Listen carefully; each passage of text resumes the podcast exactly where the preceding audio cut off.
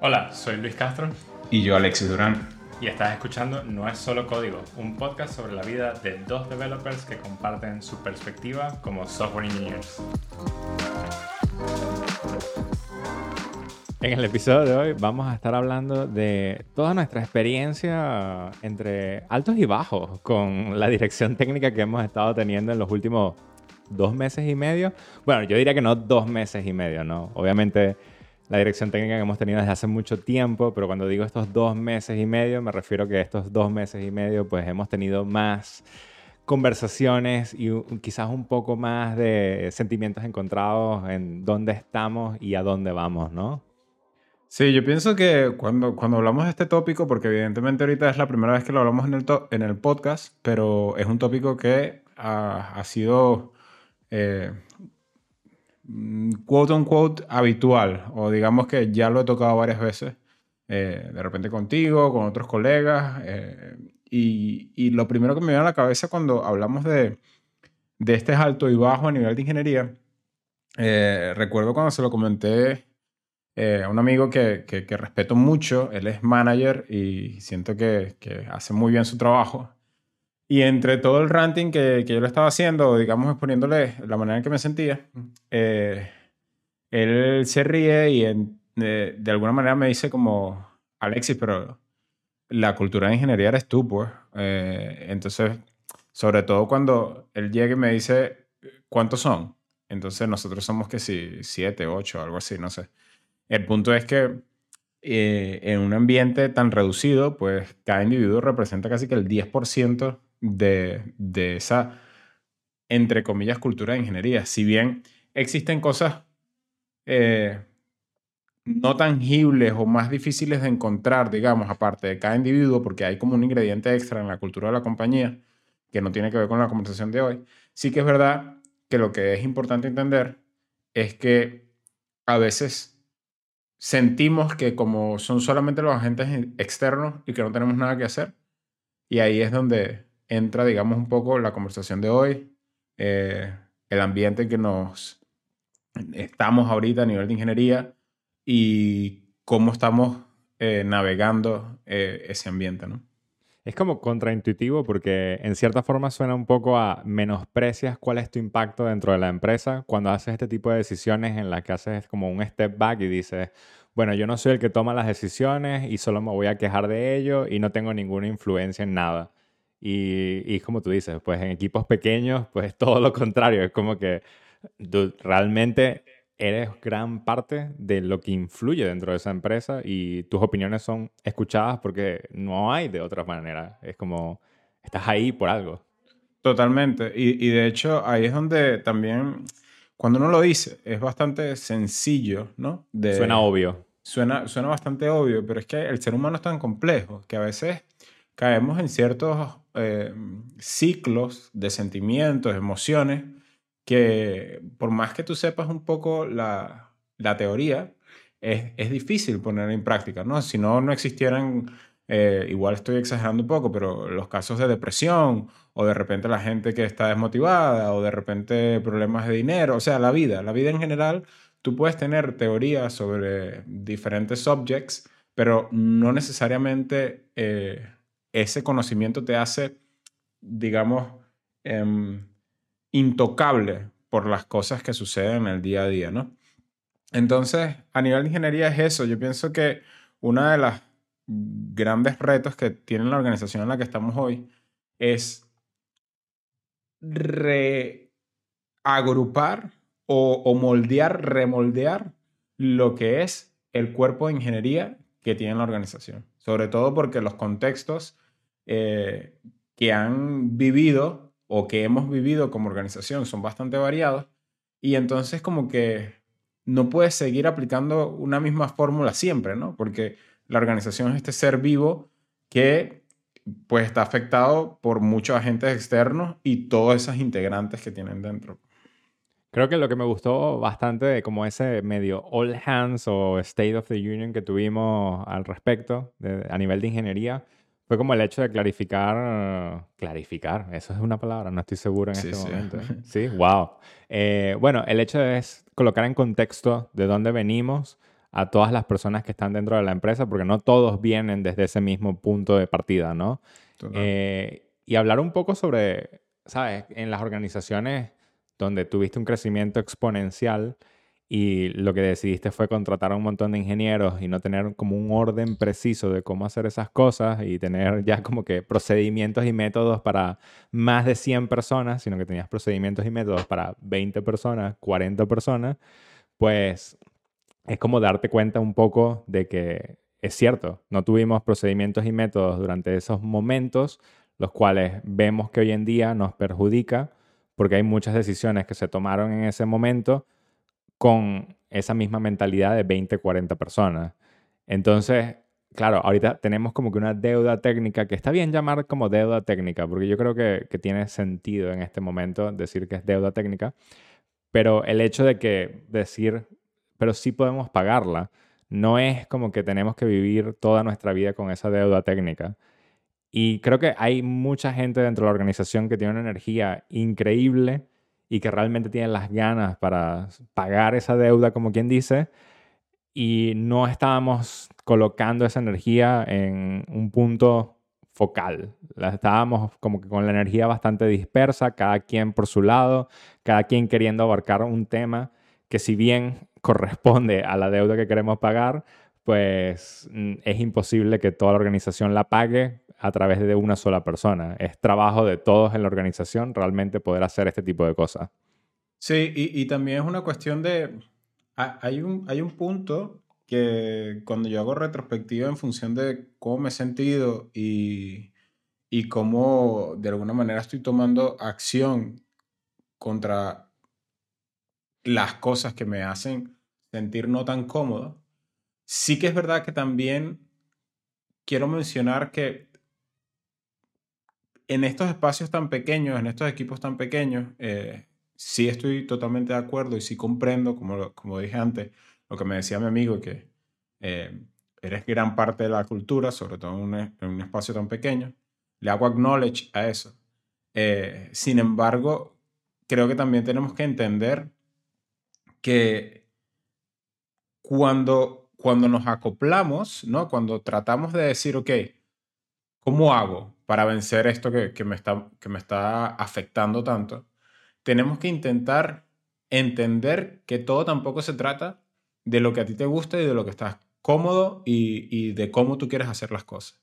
Eh, porque al final lo que sopesa más, ¿no? O lo que mueve más la balanza no es probar la nueva tecnología, no es hacer las cosas nada más como a ti te gustan, no, no es únicamente tus decisiones y opiniones, sino una dirección. Como que el primer paso necesario dentro de un equipo de ingeniería es poder trabajar al unísono.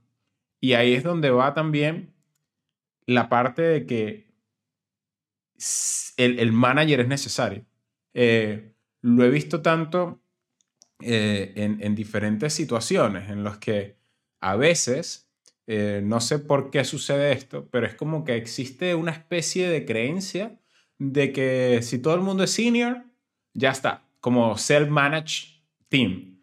Y sí que es verdad que evidentemente tendrás un poco más de probabilidades de que un conjunto de seniors puedan desenvolverse solos sin que les hagas babysitting, pero no te garantiza un trabajo en grupo. Eh, al menos que alguien tome un rol de liderazgo correcto, porque luego no solo necesitas la parte técnica, sino que también necesitas a alguien que tome las decisiones que de repente no todo el mundo eh, está on board. Y, tratar de sacar ese líder dentro del grupo que quiera hacer el impacto también puede ser algo negativo, lo cual me parece a mí bastante interesante y no, y no obvio, porque luego pones a esa persona que es IC en, en una situación de diplomacia que también le puede afectar en la manera que se comunica con, con sus peers. ¿Entiendes? Estás como que sacándolo de un rol y exponiéndolo em, como a, esta, a, esta, a este escrutinio público que luego lo puede afectar en el futuro. Es un poco como tipo, tipo la película de Batman, Caballero de la Noche. Como que es el, el héroe que necesitas en cierto momento. O sea, en el sentido de que Batman al final de la, de esa película. Pero no es que merecemos, Alexi. Exacto. Eh, al final de la película, como que todo el mundo lo persigue y, y, como la moraleja es tipo que, bueno, ahorita soy el malo, pero es el héroe que necesita Gotham. Yo creo que el manager es un poco así. Es como, dude, tú tienes que hacer tu, tu trabajo, tú tienes que conectar con la gente que, que, que, a la que estás haciendo management, tienes que conocerlos, tienes que crear ciertos vínculos, pero al final del día, tú eres el héroe que ellos necesitan para, para tomar las decisiones que de repente a, a, varios no les guste, pero tú vas a ser el un popular y, ya está. No sacrifiques a, a, tu ingeniero en tomar esa, esa especie de perfil eh, negativo por un momento. ¿Me, ¿Me, explico lo que, un poco el punto que quiero, que quiero hacer? Sí, totalmente. Al final alguien tiene que tomar la responsabilidad de las decisiones, ¿no? Y creo que está bien darle esa responsabilidad al manager. Si bien considero que el manager es quien tiene que tenerla, no siempre tiene que tenerla, obviamente. Y por eso también es, lo que tú mencionas de tener estos senior engineers. Pues como Robin con Batman, ¿no? Robin a veces tomaba sus decisiones y bueno, Batman decía, bueno, ¿qué, qué, qué más da? Eh? Aquí vamos, pues. Claro, pero es una decisión informada. Al final yo no estoy diciendo de que el manager de repente es el que llegue y diga, no, se va a hacer X. Y entonces todo el mundo va por X. No, yo esperaría que el manager, a través de diferentes eh, conclusiones, hablando, los one-on-one, tal, trate un poco de darle forma y que la conversación siga en un sentido. Porque lo que sucede mucho es que tus IC están tan enfocados en tecnología o, o, de repente no han madurado ciertas habilidades eh, soft que necesitas para mover la, con, la, conversación hacia adelante y se quedan en un ciclo, en un rambling de eh, análisis parálisis. Entonces ahí como manager tú como que va, tiras, tiras la, la, ¿cómo se llama? Como la carnada hacia un lado y que todo, todo el pack se mueva en, en, la, en la dirección que necesita. Sí, totalmente. Al final, si te pones a pensar un poco en cuál es nuestra situación actual, pues creo que ha pasado eso en cierta manera. Quizás ha tardado más de lo que me gustaría que hubiese tardado, pero también es un proceso de aprendizaje para todos, creo yo.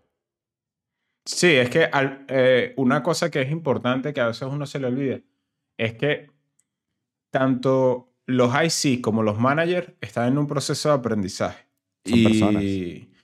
Y al final lo que sucede es que, bueno, entre más alto sea tu rol, evidentemente, creo que de hecho esto en psicología tiene como un nombre, pero es como que, claro, tú tienes posiciones más altas, estás más sometido al escrutinio público, tus decisiones impactan de manera más grande, entonces parece como que a, aquel, aquella persona eh, está tomando puras malas decisiones. Eh, entonces, no es que nada más esté tomando malas decisiones, sino que sus decisiones afectan más que las tuyas y probablemente eso es lo que hace que haga ruido cada vez que eh, no, no lo hace tan bien según tú, ¿no?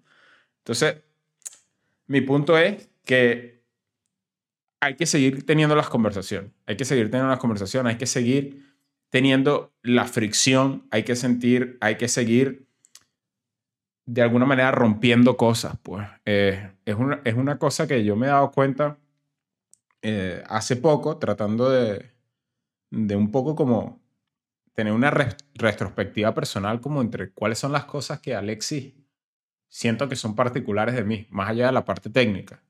Y siento que yo, en, los últimos roles en los que he estado, y de buena manera, siento que soy un poco como un catalizador. Una, una persona que cuando colocas en un medio, como acelera los procesos, suena medio feo, pero como hasta los procesos de destrucción.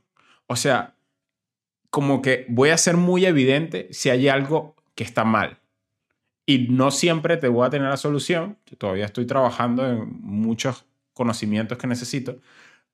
Pero como que yo soy el ingrediente que lo vas a poner ahí y te aseguro que si hay algo medio roto, va a terminar de forzar la máquina para que se rompa y hagamos algo con esto.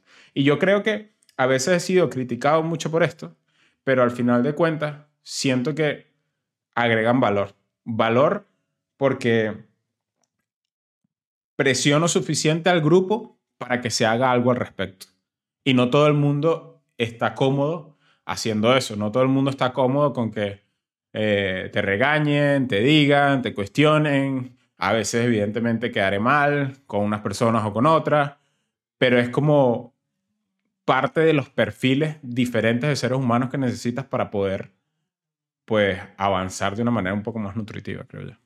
Fíjate que es interesante porque me hace pensar un poco en dónde está el límite de esa situación, ¿no? Cuando llegas y, dices algo en alguna reunión que quizás puede ser bien visto desde tu, desde tu, desde tu parte, pero luego ves que la reacción del público no es así. ¿Cómo, ¿Cómo reaccionas al respecto con este tipo de cosas, por ejemplo?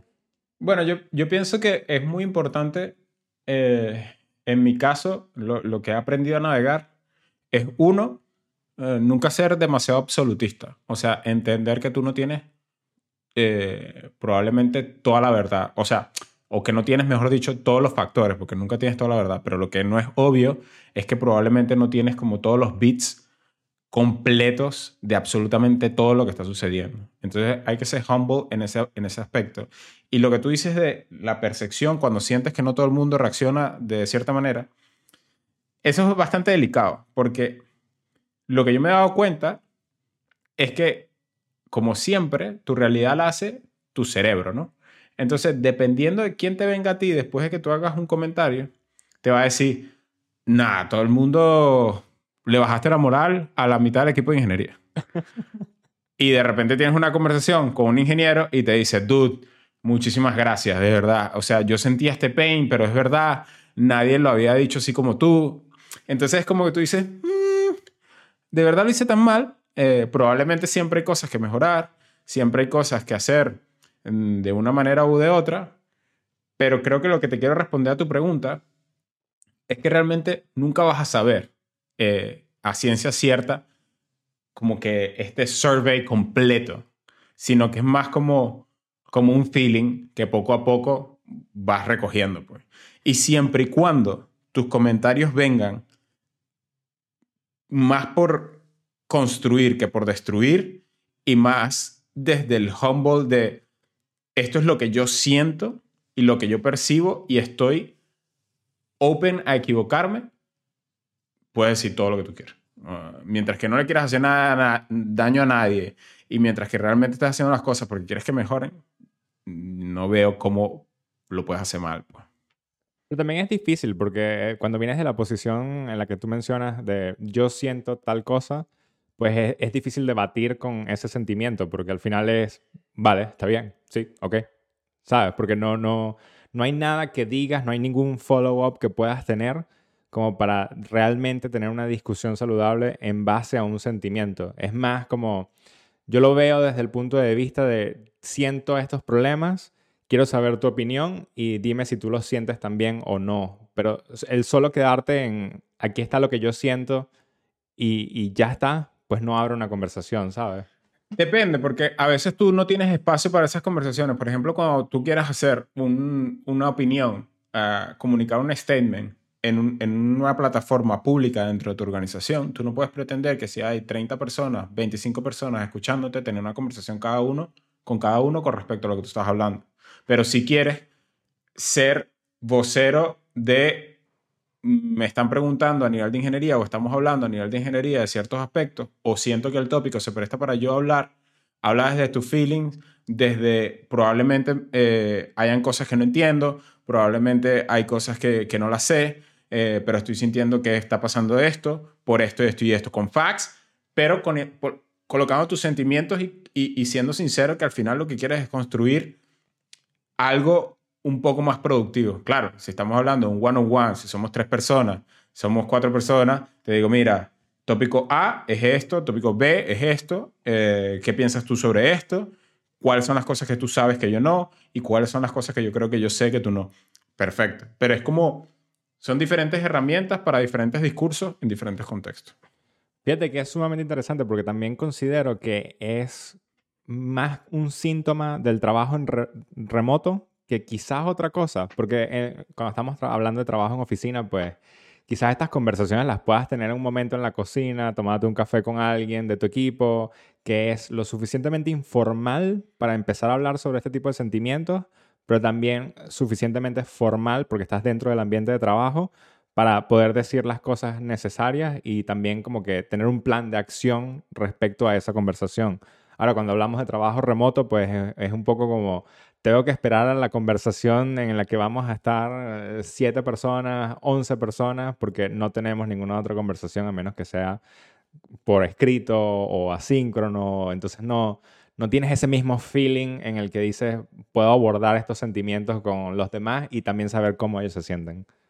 Y de hecho me, me encanta que digas eso, porque probablemente eh, estoy bastante de acuerdo con, esto, porque estas herramientas que yo estoy hablando o esta necesidad, necesidad por llamarlo de alguna manera, de comunicar las cosas que están mal en, en, una plataforma que de repente es un poco más pública, estas dos estrategias, entre comillas, que yo acabo de decir cuando estás hablando sobre algo que de repente a nivel de ingeniería no estás tan de acuerdo, ciertamente hay que navegarlas de manera distinta cuando estamos remotos. Y es mucho más fácil, al ser un, equipo distribuido, que la gente se salga de la reunión, cuelgue, eh, se sienta mal o esté molesta o, o no esté de acuerdo, pero vaya y continúe con su vida. Es mucho más fácil caer en, la, en aceptar la desidia del ambiente en el que estás, porque al final, bueno, eh, cierras, apagas o, o, lo que sea, la meeting, el Zoom, lo que sea, y luego te quedas tú con tu computadora. Quizás con un challenge allí, porque el código de repente no es espectacular, pero no hay esa, esas mismas vías de comunicación que pudieran haber on-site. Sí, y quizás también te empiezas un poco a maquinar eh, algún plan extraño en el que dices, voy a reestructurar esto desde cero en, eh, en mi propia imagen, ¿sabes? Y es como que... Mm. Pero, again, el mismo problema, no estás consultando a los demás, no estás involucrando a todas las personas que posiblemente podrían estar en la decisión. Y, y es como un círculo vicioso en el que entras 100%. Claro, porque al final todo el mundo... Lo que pasa es que esta metáfora, si la digo, eh, creo que no sé si está dentro de las reglas de, del audio, pero sabes en Venezuela que uno decía cuando vas al baño, eh, pi de uno no huele, ¿sabes? Entonces es lo mismo, es como que tú siempre crees que tú lo vas a hacer mejor, hasta que te das cuenta que no, que todos los programadores probablemente la primera vez que hacemos algo lo vas a hacer mal y necesitas un proceso de iteración, que el software se crea con iteraciones. Y, es mejor cuando es colaborativo, cuando realmente evalúas diferentes cosas, cuando de nuevo entiendes que no tienes todos los factores y para eso necesitas varias personas, porque todas esas personas estuvieron en momentos distintos de la empresa, han tocado diferentes componentes de la empresa y, tú necesitas de eso para poder articular una, una, una solución mejor de lo que estaba antes. Pero al momento que haces este tipo de cosas como las que tú dices, no, bueno, es que yo lo puedo hacer mejor. No importa, esta reunión, ah, me tiene todo el mundo molesto, eh, cuelgo y hago un super refactor on, under the table y como yo conozco a la manager, paso un PR y le digo que, que yo el mismo soy y merge. Entonces es como que tú estás haciendo exactamente lo que probablemente hicieron antes de ti y estás siendo el mismo agente de destrucción con el que te estás quejando. Sí, sí. De hecho, quizás es por eso que tenemos el dicho en software development de nunca hagas abstracciones hasta que realmente necesitas las abstracciones. Y nos ha pasado, nos ha pasado en esta empresa, nos ha pasado en empresas anteriores que llegamos y dice, ok, hay un layer para comunicarse con esta dependencia third party porque alguien decidió que era más fácil eh, hacer el layer externo y tú dices, ok, bueno, pero ese alguien ahora es quien tiene que hacer la documentación, quien tiene que hacer el mantenimiento de esa dependencia intermedia que hay entre lo que utilizo y el software que necesito. Y también está el hecho de que tiene que hacer el onboarding de cualquier persona nueva en el equipo para poder utilizar eso. Y entonces después ves la agenda de esa persona y dices, ah, ¿y en qué tiempo lo va a hacer todo esto? Porque obviamente Imposible. no. Yo creo que el, el skill más potente que tú puedes desarrollar como software developer es empatía. Y suena súper cheesy y súper eh, Alex. Pero es que es el que es. Y yo pienso que precisamente por eso los programadores que son así medio robóticos, que son súper nerd, eh, que, que saben muchísimo de un tema, pero que no tienen esa empatía humana, terminan estando como capeados en su profesión. Porque es difícil crear un mejor impacto y salirte un poco de tu burbuja. Pero una vez que tú de verdad entrenas esa empatía en todo ámbito, empatía por el que viene después de ti, de que no tiene tu mismo concepto, de que no, no tiene las mismas opiniones que tú y no significa que sea peor que tú, de que esa abstracción que tú pusiste en el API para comunicarse por otro lado, eh, que tú sientes que tú entiendes y que es clarísima, para otras personas puede, puede ser un rollo, simplemente un dolor de cabeza. Empatía por entender que la gente hace lo mejor que puede con lo que tiene. Y entonces en el momento que yo veo un código y sale mi git blame o git log y sale el nombre de Alexi Durán, de repente no fue que Alexi Durán lo quería hacer así, sino que estaba constrained a, ciertas cosas. O de repente Alexi Durán no sabía de ciertos conocimientos que tienes tú que aprendiste hace dos meses, ¿entiendes? Entonces es como, una vez que tú te metes en ese, en ese pozo de empatía humana, es que tú eres capaz de hacer las preguntas correctas, de comportarte como realmente como un senior y, realmente de ser un poco más que simplemente el, monito que le van pasando tickets y, y, los va, y los va cerrando. Bueno, yo creo que cada cierto tiempo volvemos a esta conclusión de que los soft skills son una de las cosas más importantes. De hecho, tenemos un episodio por ahí que habla de los soft skills y creo que es, es un must listen.